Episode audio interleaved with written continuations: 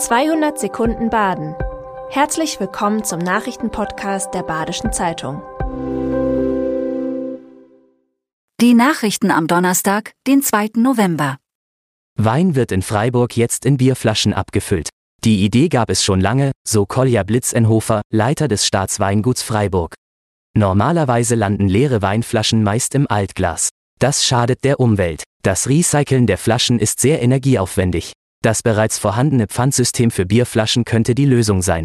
In Kooperation mit Ganter werden nun 2000 Flaschen A 0,5 Liter testweise produziert. Mit einem Silikon-Kronkorken soll der Wein luftdicht verschlossen werden. Das Weingut Galler aus der Pfalz hat ein ähnliches Projekt schon im März gestartet und berichtet von positiven Erfahrungen. Der SC Freiburg ist beim DFB-Pokal ausgeschieden. Mit 3 zu 1 hat das Team gegen den Zweitligisten SC Paderborn verloren. Der SC Freiburg ist mit einer veränderten 3-4-3-Aufstellung gestartet. Trotz mehr Ballbesitz ist das Freiburger Team oft an der gegnerischen Defensive gescheitert. Das erste Gegentor kam bereits nach vier Minuten von Bilbia. Der Anschlusstreffer durch Eggestein in der zweiten Hälfte konnte das Spiel nicht mehr drehen, Streich mache seinen Spielern keinen Vorwurf, der Aufwand der letzten Spiele sei hoch gewesen. Es gebe viele verletzte und erschöpfte Spieler. Er gratuliert seinem Trainerkollegen Lukas Kwasniok zum Sieg. Im Fall der Ozempic-Fälschungen wird auch gegen einen Händler aus Lörrach ermittelt. Er soll Fälschungen des Diabetes-Medikaments weiterverkauft haben. Der Händler hatte die Behörden selbst informiert, nachdem der Käufer Unstimmigkeiten bemerkte.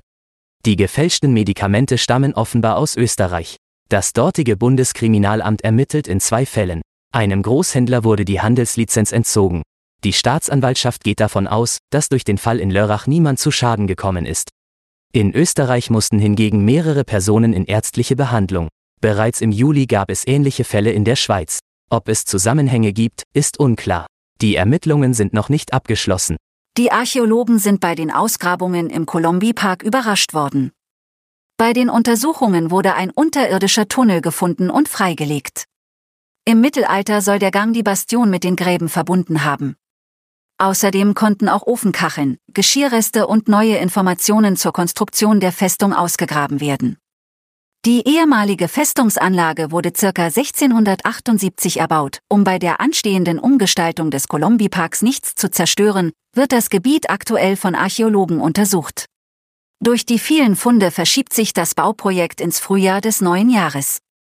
Die Genussmesse Plaza Culinaria findet ab dem 10. November in Freiburg statt.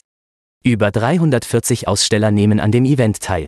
Zum dreitägigen Programm gehören kulinarische Spezialitäten, Kochshows und Präsentationen.